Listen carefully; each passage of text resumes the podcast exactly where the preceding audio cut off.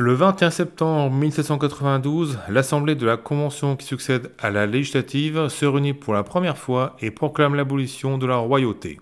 Dès le lendemain, les députés décideront que les actes publics seront datés de l'an 1 de la République. Ainsi commence la Première République française, même si elle n'a pas été proclamée officiellement en tant que telle. Ce vote de la Convention était la suite logique d'une crise politique marquée par la tentative de fuite de Louis XVI en juin 1791 et par la prise des Tuileries en août 1792.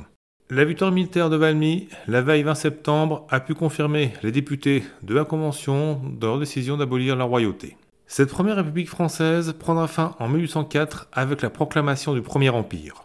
La France connaîtra pendant le XIXe siècle l'alternance entre plusieurs régimes politiques avant que le régime républicain ne s'installe définitivement dans les années 1870.